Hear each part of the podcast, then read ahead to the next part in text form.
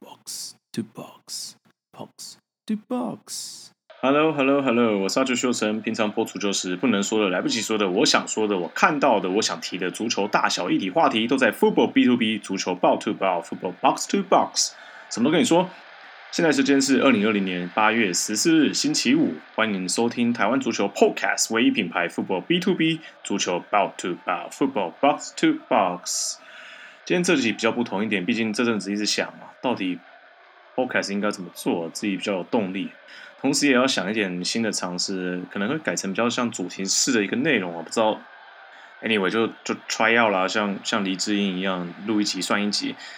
今天这一期想要跟大家分享一些我对就是足球裁判的一些看法，因为最近在台湾足球好像一直在讨论裁判的议题啊，这些事情没有什么对与错，只不过我觉得有一些框架。实在是应该被打破了，不应该拿一些道德啊或者什么的框架去绑住运动员或者是裁判，因为好一阵子台湾已经开始有很多这一类的一些话，那包括像是裁判也开始抱怨回去了，就说啊你们这样子怎么可以当小朋友的典范，什么当小朋友的偶像啊之类的。那像前阵子的英格兰足总杯，哎也有一些切尔西的球迷就说啊没有裁判的话怎么可能会输？那个阿森纳对不对？那前阵子还包括像名传大学的赛事里面，裁判就在十二码上面有误判。那同时，台湾钢铁跟大同的比赛里面，球员对裁判的一些比较难听的话，那也激怒到裁判了。那加上对台电的一些判决等一些啊，反正后来现在网络上也开始出现一些讨论了。那在开始之前，那我们先稍微听一段。啊，听不懂没关系，我待会会解释，但也可以猜猜看他们在讨论什么，他们的语气在争论些什么。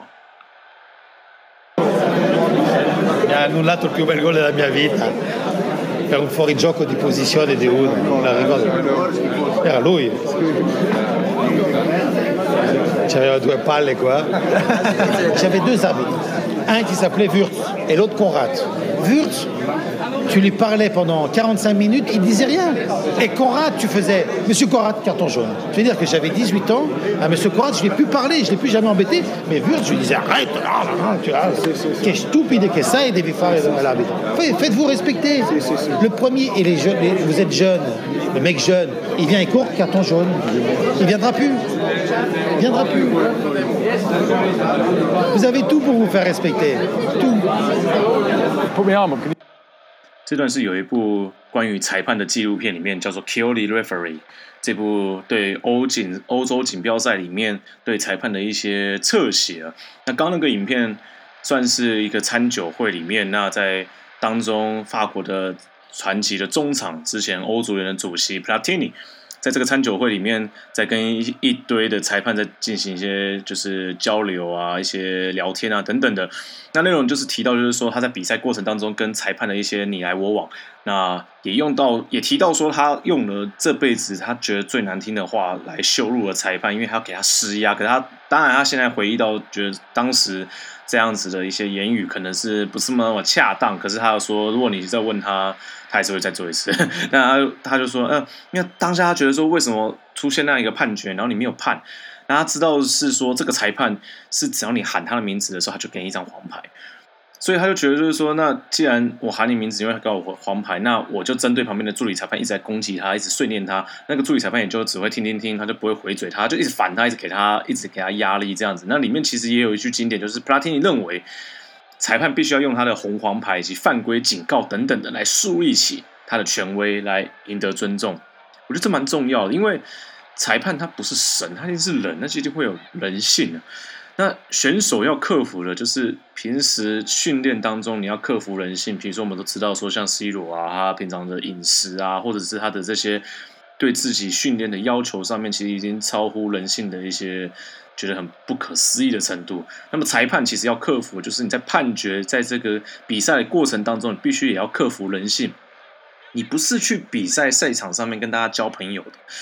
平常你可能会跟大家哦收学或干嘛，可是你如果在当裁判的时候，你还想跟大家交朋友，那你就结束了，表示你不适合这一份工作。因为你在过程当中一定会对朋友或者什么多多少少会有一些偏袒的一些行为啊。那英超过去来讲，有一位裁判叫做 Melody。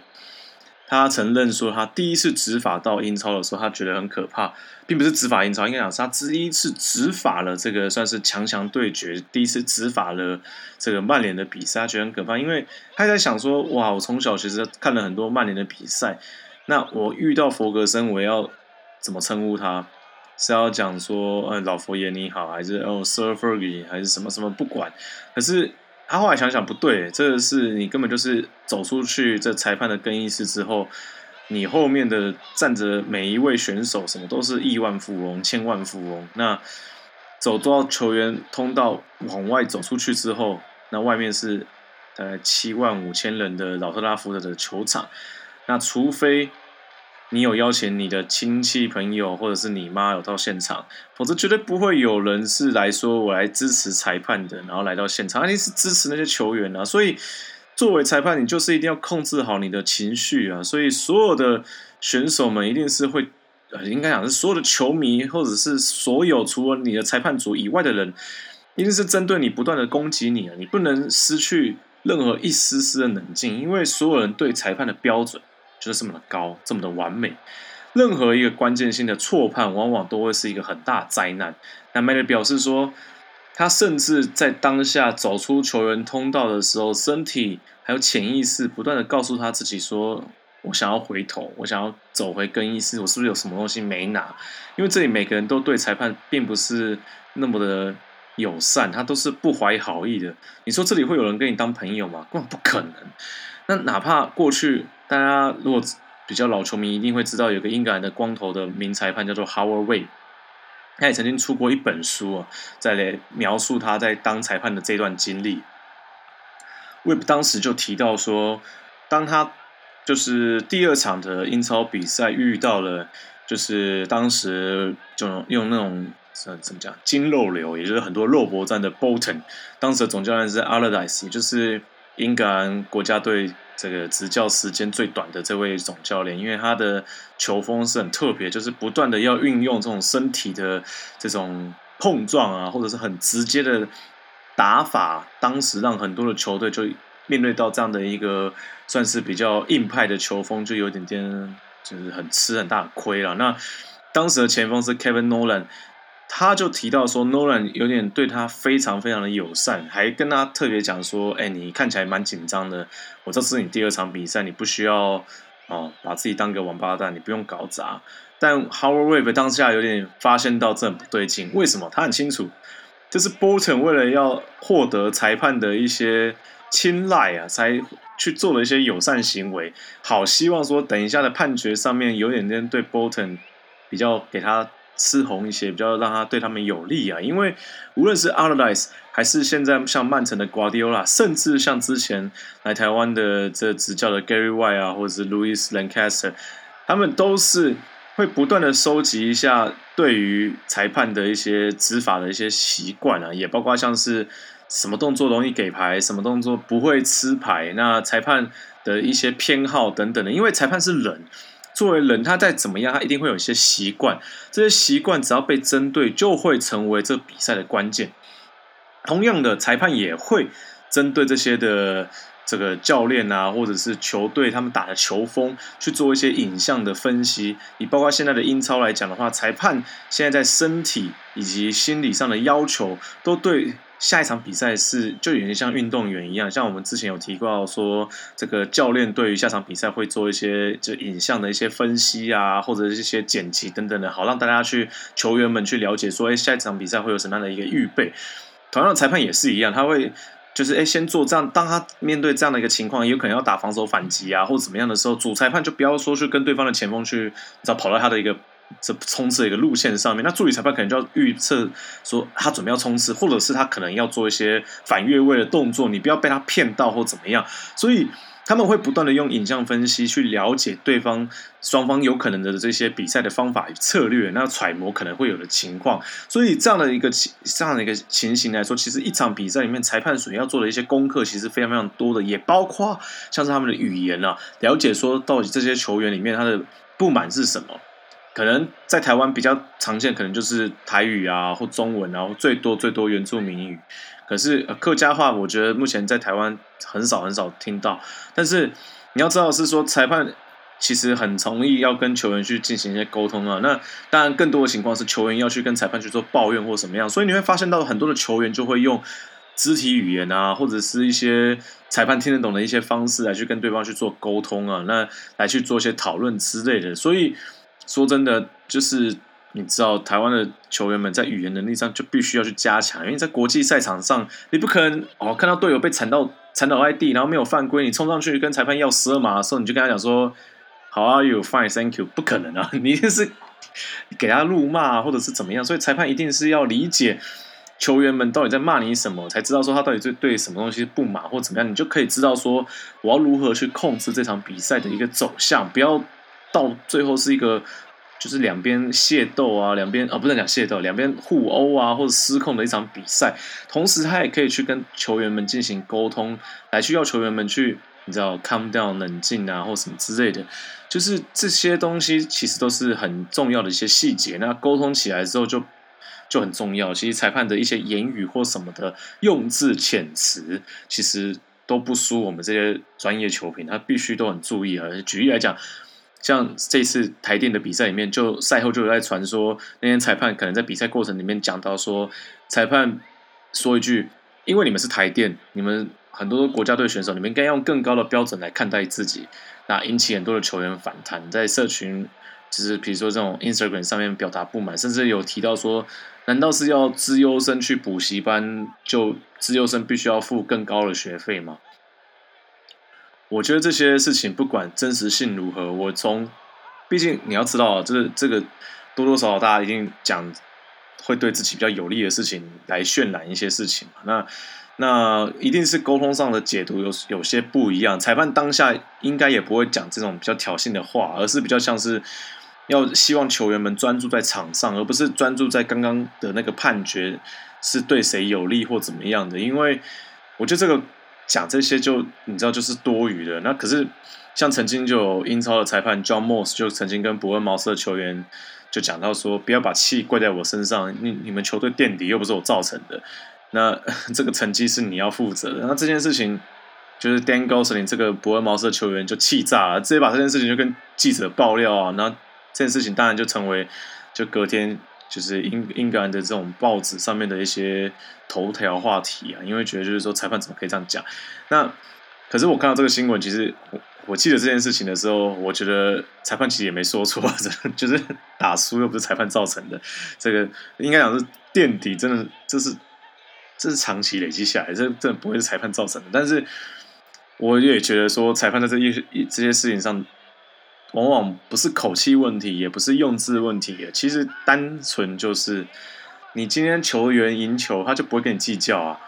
可是球员如果输球，他没有拿到积分，或者是怎么样对他不利的时候，他就跟你计较到底啊，这是很正常的，这是人之常情啊。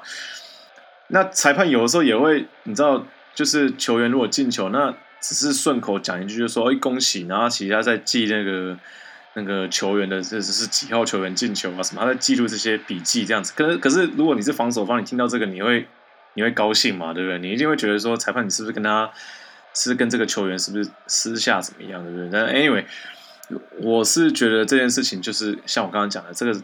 大家一定会渲染，因为讲自己对自己有利的。那就算对自己不利，他也要讲成这个是很不对的行为或怎么样。所以我觉得把一些事情就留在场上吧。我想过去像英超在两千就二就是二十一世纪刚开始那个时候，我想很多英超球迷很清楚，那根本就是 WWE 的 Attitude Era。当时阿森纳跟曼联，我相信一定是所有球迷，不管你是切尔西球迷还是任何利物浦或什么什么球队。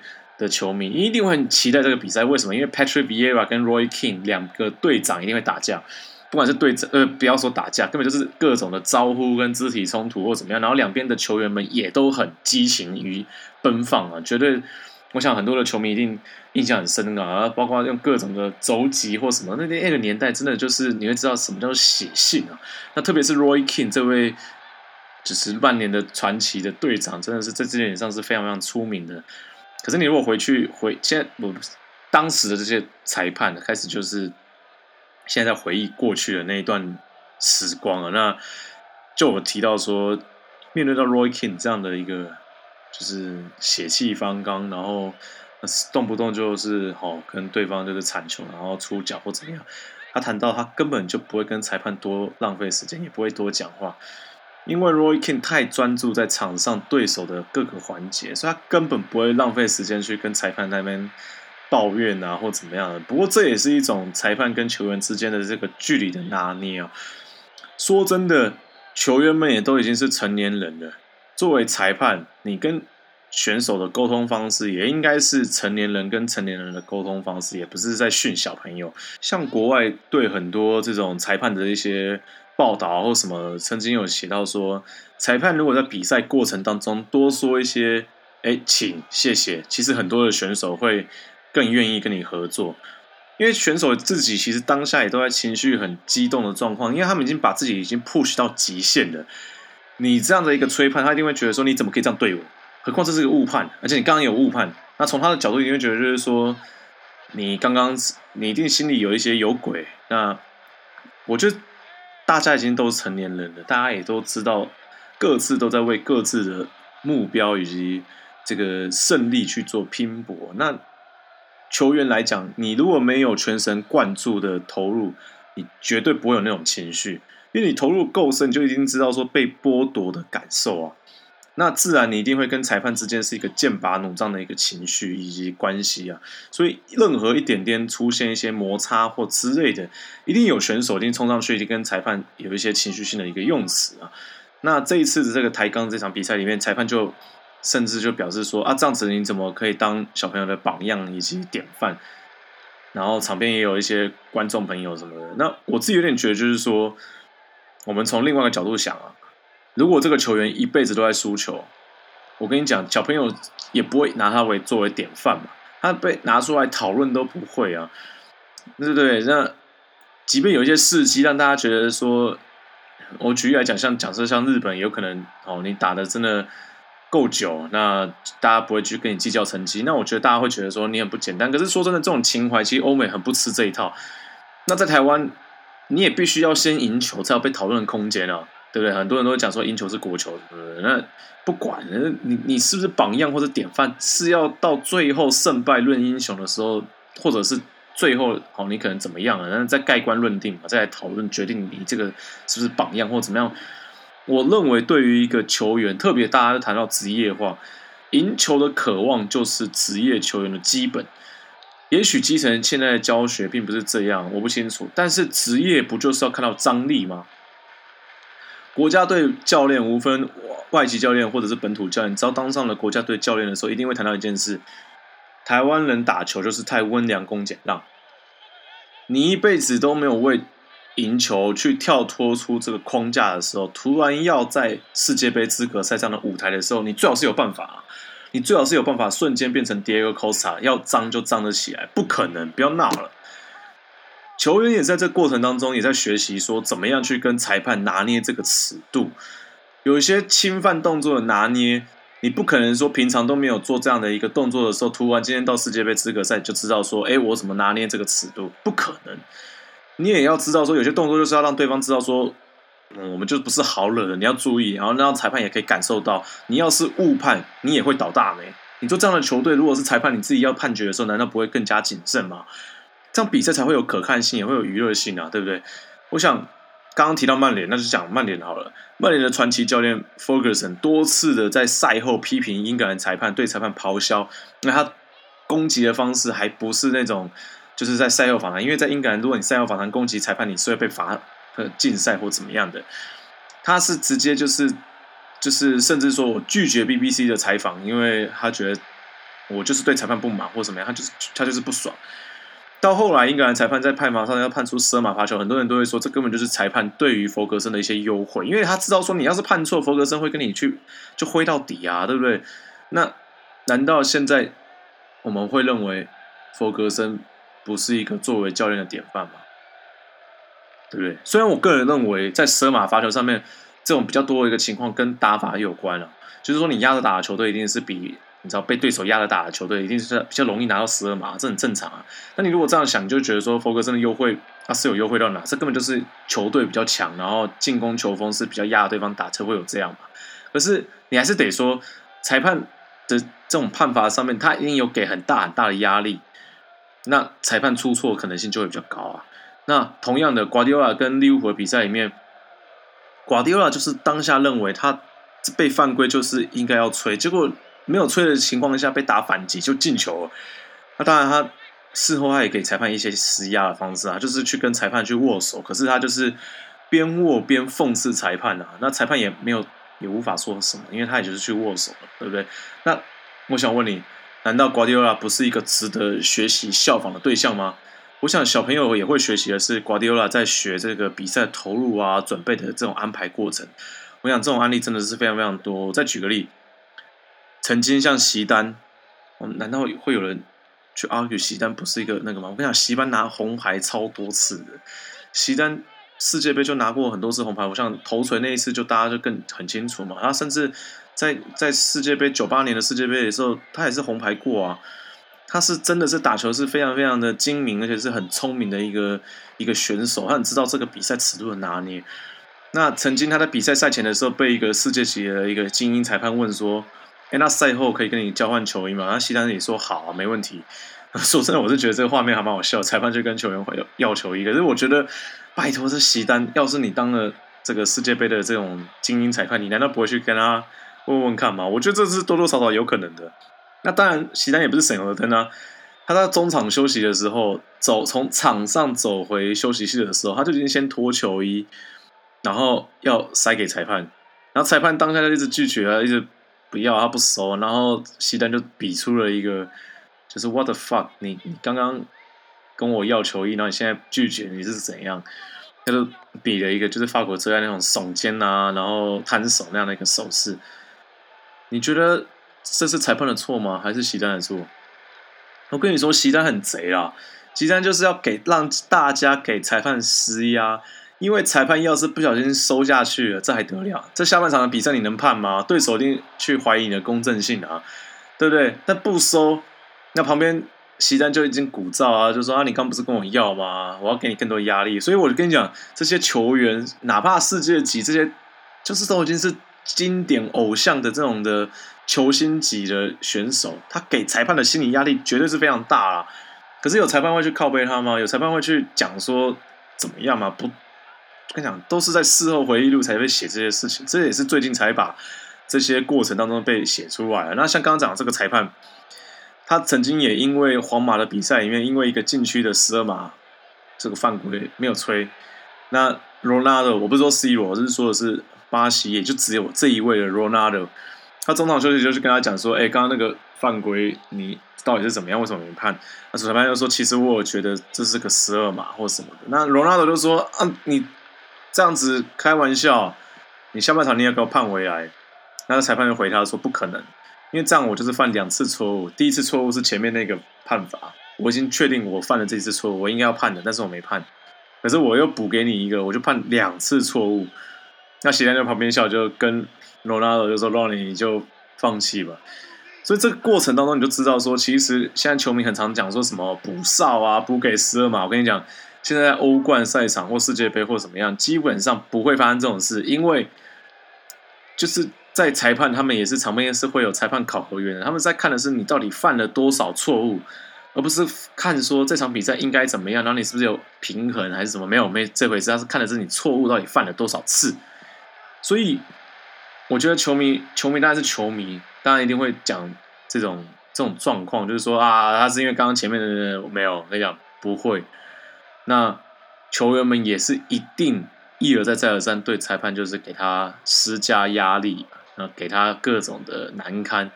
我举例来讲，还有一个案例就是梅西上一盘欧冠巴塞罗那对拿破里比赛里面，他赛后他是拒绝跟裁判握手，哎。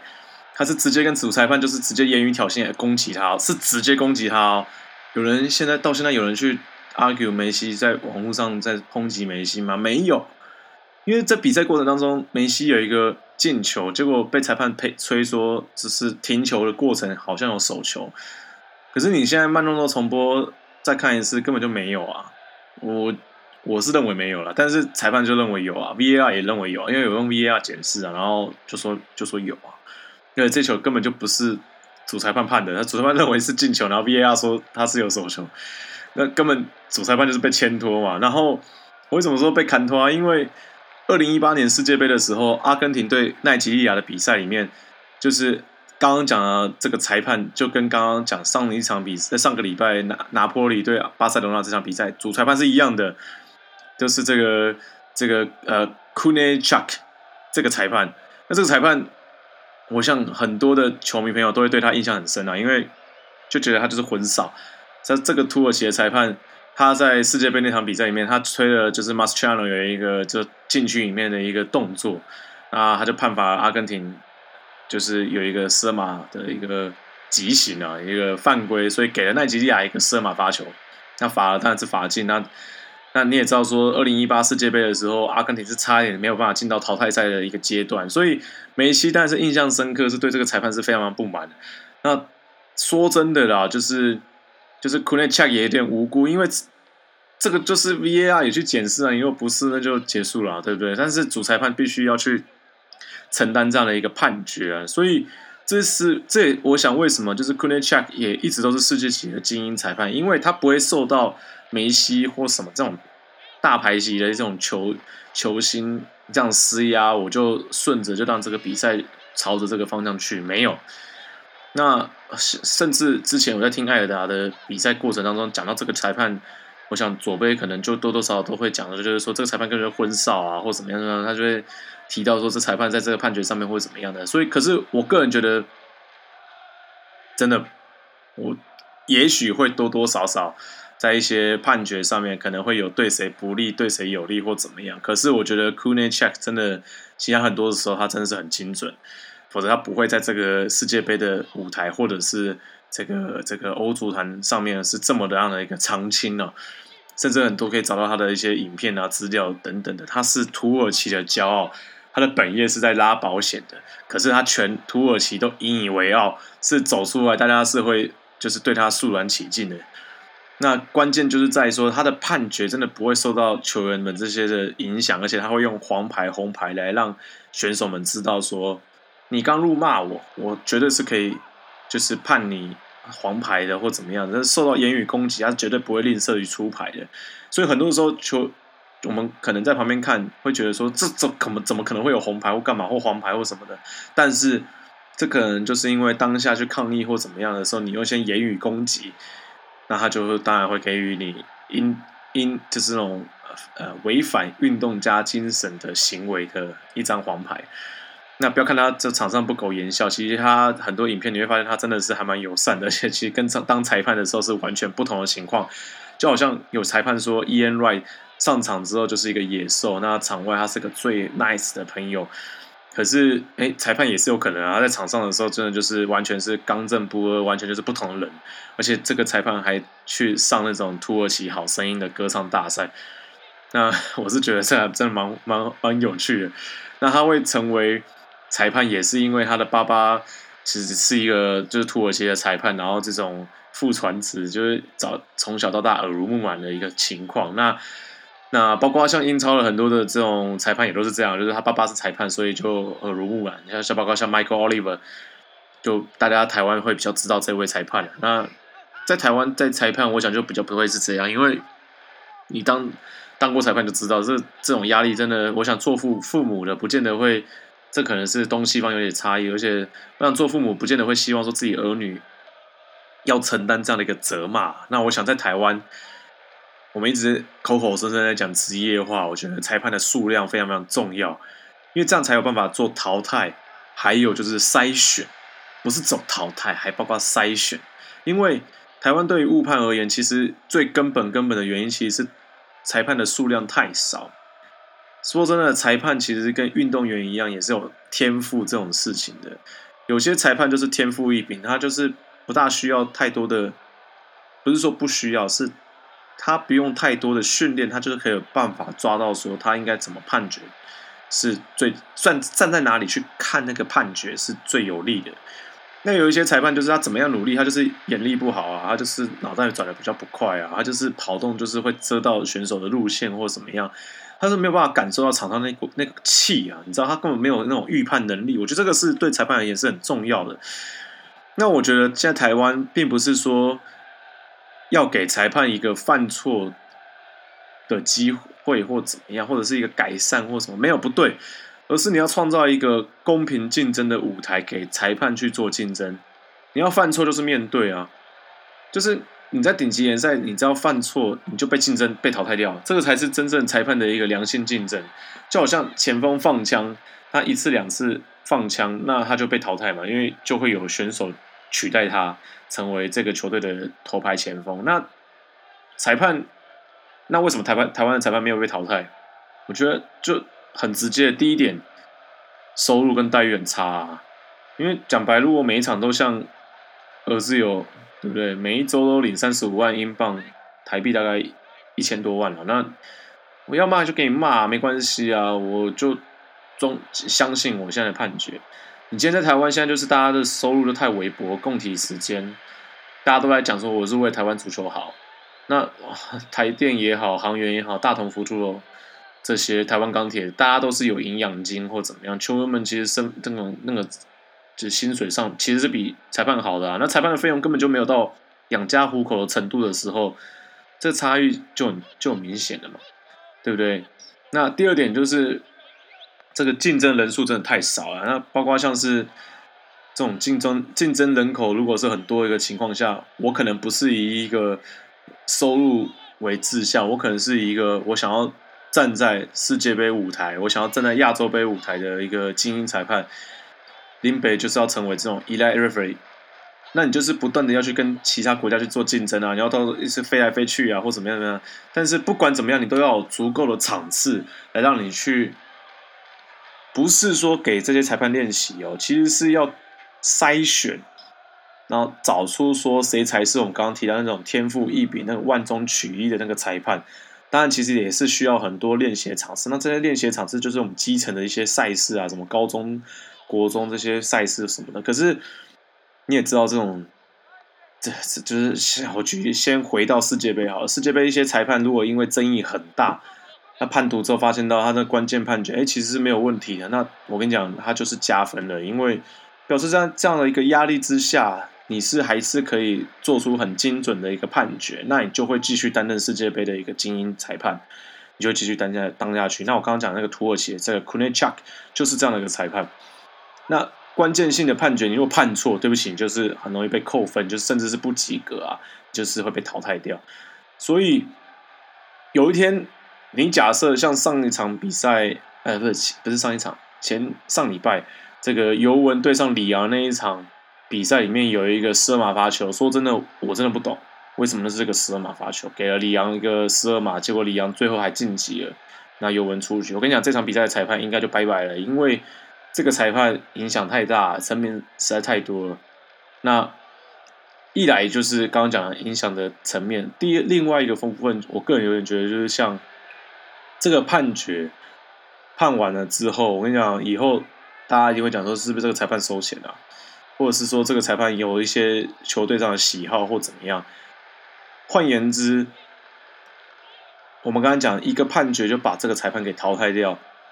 就是要杜绝这些裁判受到外力影响的一个最大的一个要素，因为你你不会拿自己的生涯开玩笑，那不是说淘汰就他一辈子都不能再判，而是说他不会再判到，比如说世界杯这么顶尖，或者是就是就是每一场比赛其实他还是会有一个次序性的，那这种越顶尖的赛事就不能容许错误啊，所以就自然你错误率如果是比较高的，你就是。越往低阶的比赛走，那错误率越低的裁判就会往越高阶。那并不是说场上的裁判都不会有错误，而是说在这种十二码或者是左右关键这场比赛的一些判决里面，你不能有犯错。这个是他们真正比较在乎的一点，因为刚刚特别提到，大家都是人，所以还是会有可能会犯错。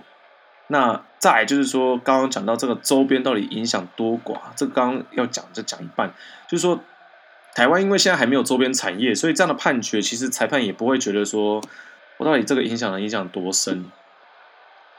我觉得就是这样啊，因为像在台湾，你像企业甲级联赛，差不多就是三分积分没了，最多就是影响到可能这三分积分是关系到亚协杯或者是这个淘汰赛的那个升降级，就这样啊。也许影响层面在台湾可能觉得很大，但是就这样。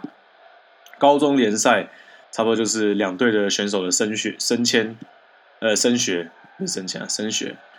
这个大概算起来五十多人，好，就这样。可是我跟你讲，这个高中这个应该是教育部的一个制度的调整，而不是把责任放在裁判。可是不管怎么样，我觉得这个。我们如果用算钱来讲的话，产值是多少？可能很难算，可是就是这样而已。可是你说像英超误判差距多大？像上次这个薛菲尔联对阿森维拉这场比赛，我在转播的，薛菲尔联进球，结果鹰眼科技当时出现错误，他认为不算。那因为裁判，呃，我记得在主裁判是 Michael Oliver，他就看着手表说。我的手表没有提醒我这是进球，表示他没有整颗球过线。那这样的一个情况，事后发现说，哇，这是鹰眼科技的球门线技术。其实主裁判应该是要看边审裁判来判读说这是不是有进球。可是边审助理裁判也会觉得说，这有如果进球就是鹰眼会提醒啊。结果最后这场比赛是零比零。换言之，如果那球进球算的话，阿森维拉就没有那一分积分，而薛菲尔联就有三分积分，他就可能在比分上最后的积分上是超前阿森阿森纳的。那阿森维拉也有可能这一分积分他是会被淘汰的，因为伯恩茅斯最后是跟他同积分的一个情况。那国外就在算啊，这个这个这一球啊，这个产值不能讲产值，就是说这一球到底关系到多少金额？说穿了就是这个升，就是最后伯恩茅斯跟阿森维拉这个升降级，他这一球就是两亿英镑的差距。那你说裁判会不谨慎吗？他如果知道他每一次的判决或干嘛的，他一定都会赛前，他一定会对两边双方会有什么样的一个情绪动作，他什么什么，他一定会做准备啊。我觉得这个这件事情才是真的很影响。裁判的一些准备的一些功课或什么，我不是说台湾裁判没有做准备，而是说，当你知道你涉及层面有这么广的时候，其实你真的做的准备，你会做的非常非常非常多。那伯恩茅斯其实事后他其实也是要告鹰眼公司，因为他认为这个积分差距真的是差太多了，而且真的是他最后是降级的嘛，也就真的因为这个积分啊。所以我想要是到这个程度，越是关键的比赛，联盟的主事者绝对是在安排上不会去安排这种。就是安排裁判的心态上面，绝对不是说让这个裁判去判给他磨练的这样心态去，而是说要选择哪一个裁判才可以平安下庄，不会发生争议。我觉得这个这件事情才是像台湾卸甲联赛也是必须要去重视啊。因为说坦白的，年轻裁判会不会有很就是因此没有太多机会？一定是的。可是这也是给了专业裁判一个犯错的机会，你一犯错你就拜拜，就淘汰。或者是你就是好一阵子你才能比赛，呃，在在吹判或什么的，然后让一些更多年轻裁判有机会，这个才是这个是现在足坛对待裁判的一些方式，这是很残忍的，但是就好像门将一样啊，一个失误就拜拜。那伯恩茅斯的这个总教练香戴许也就这个赛季也有讲，他就说英超会把一直都是把那种精英裁判安排在六大豪门的比赛。比如说豪门对决，那就一定就是安排着第一名或第二名的这种球队来讲，他们这种德比或什么的，一定都是精英裁判了。那相对来说，那些新手的菜鸟裁判，如果他第一次要执法英超，他要执法什么比赛？我跟你讲，一定是选择那种中下游的球队啊，因为就比较不会有那么争议。可是这些中下游球队当然会不满啊。他们统计出来之后，发现到这些精英裁判根本就是很少去吹判这种。其他的赛事啊，那包括像英超这些菜鸟裁判，他们第一次执法或者是去执法这些六大豪门的一个赛事，只有一场，就是切尔西的。所以肖恩泰奇认为说这是不公平的，应该一开始就应该乱数决定啊，因为英超每场比赛都很激烈，你不是说中下游的球队就可以容错率就比较高啊，不应该给顶尖球队有这种比较好的待遇。那我想台湾在七甲级联赛。也就是应该可能会有一些这样的状，未来很有可能会有这样的状况，就是说安排裁判上一定是安排给主观认定比较激烈的，或者是前段班的一些球队，就是选择精英裁判。那在一些比较就是比较可就是后半的球队可能就会是一个第二好、第三好、第四好之类的这种次序来去安排这个裁判的工作。我觉得这个是很有可能是将来必然的一个情况。所以我觉得裁判这阵子给予这呃球迷朋友给予裁判这么高的一个压力以及期待，我觉得这是好事。这也是一个更快汰换适任跟不适任裁判，或者是界定出裁判等级，甚至让裁判发现到不足之处的一个很好的机会。这些压力，说真的，我觉得在台湾还没有到那么的大，因为在台湾在足球就还没到那么大的市场啊。世界杯资格赛，法国对上爱尔兰，这个法国的前锋亨利一个手球就把。呃，爱尔兰就说拜拜了，因为他手球完之后，他当下就传给队友，然后进球之后就捕食绝杀。那可是当时并没有这种 VAR 或者是这种门球门裁判的一个制度，所以导致说这样的一个情况，让法国晋级了世界杯，那爱尔兰的世界杯的美梦就这样粉碎掉。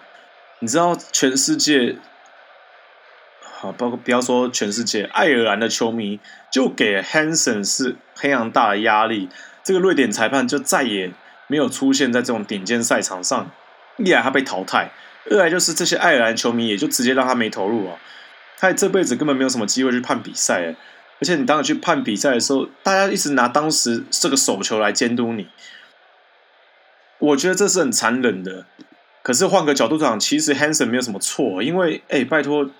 这个是裁判视线角度上就被遮住，那明明就是作弊的人应该要受到谴责，可是没有人去谴责 Henry，大家都是去谴责 Hanson，让他没工作，然后让他永远人生就活在这个阴影下，来离婚，然后各种的一个情绪。可是你说真的，你要怪裁判说他当下没有看到手球吗？我跟你讲，他就是看不到啊！你要怎么判？他视线上就没有看到这是手球。那当下球员要是问他，他也只能说我没有看到啊。你要他怎么办？他也是唯一一位在这个事件之后去了南非世界杯的裁判里面，唯一没有去当这个主审裁判，而是担任第四裁，只有担任第四裁判的精英裁判。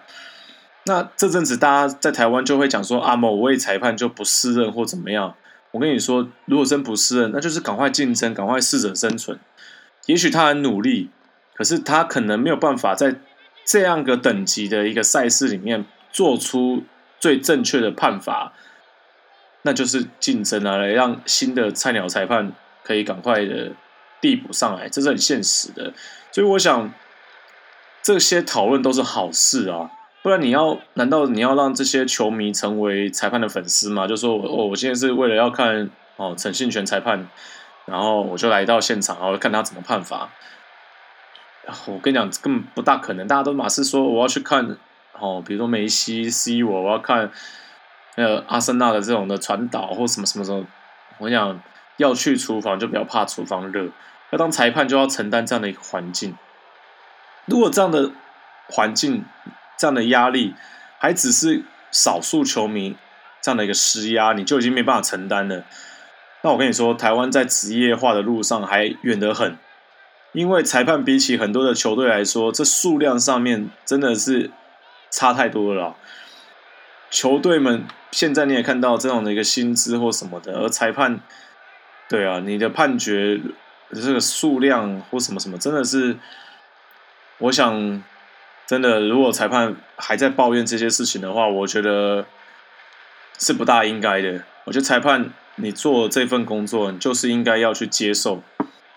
你就你管他去死，对不对？我我判了，我当下看了，我就是相信我的判决。那我最后事后我自己来检讨我的现在的一个不足之处，或者是我可能站位上我可能站在哪会更好，或怎么样的，或者是我跟我的搭档这个编审裁判啊，或什么样的，来去把这样的一个这个错误给弥补，或之后越来越越好，而不是说我要去 argue 一个场上的一个。球员的一个言语或怎么样的，球员们也很清楚啊，这个是比赛的一环。离开球场就是把这个东西抛在，就是留在球场上了，不会再对裁判怎么样。然后今天拿这种事情来去做一些 argue 或者是争论，我觉得这个都是多的，而且反而会显露出台湾的裁判还没有到这个更进一步的一个层级。那不是说裁判不好，而是如果你要成为职业级的裁判，你要成为这种亚冠或者什么的裁判，你就少去跟这些这些就是有些来往或怎么样，或者是太把网络的意见当意见，我觉得。说穿了，不需要这么的重视，特别是裁判，你重视球迷的意见干嘛呢？球迷都是不理性的，球迷就是因为不理性，所以他是球迷。球迷要是理性的，他怎么会是球迷？对不对？所以裁判你去跟他计较干嘛？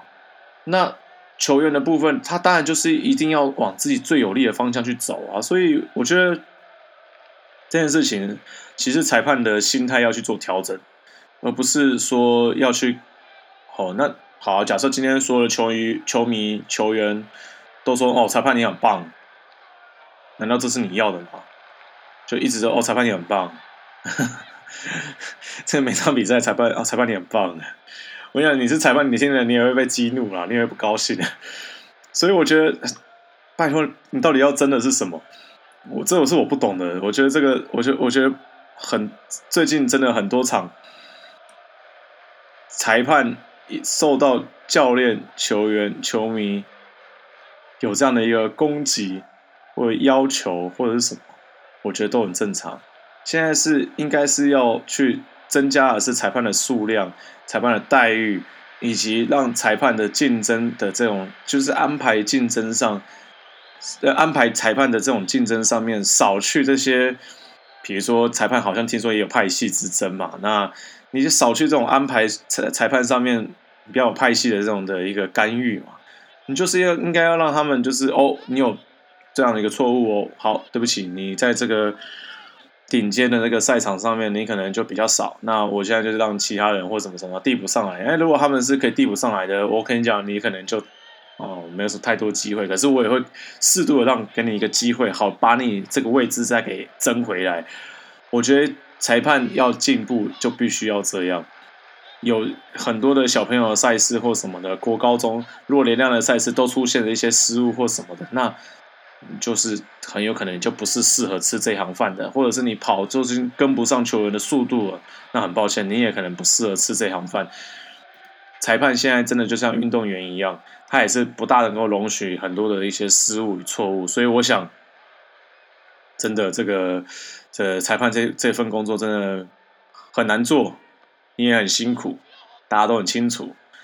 但是你你也不要把这些球迷或球员的话太当真。那他们也其实也都在为他自己的本分来去做工作，他的目标来去做努力。那大家兄弟爬山嘛，各自努力啊。我作为球评，我也是为我的这个工作，我的这样的一个方向来去做努力。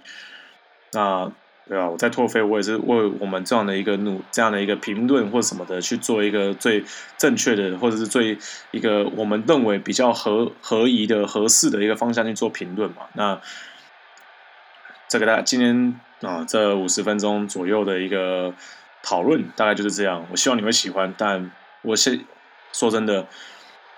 裁判，我跟你讲，不管怎么调整，一定都会有人有话讲。所以就是跟专业的去这这种考核员或怎么样的，去把每一次的一个判罚去做讨论或怎么样。我觉得这样子不断的精进，才会有成功的那一天啊。那我想最近那个黎智英被抓的事情，这个也是一样。那可是刚好昨天公司有一个这个他的一个纪录片，他有提到。就是要不断的 try and error，才知道要怎么样才能够成功嘛，对不对？好，我是阿俊秀成。那以上是我对于裁判这些判法，那最近的一些争议，就是有些什么样的一个看法？那感谢你今天收听，那下次再见喽，拜拜。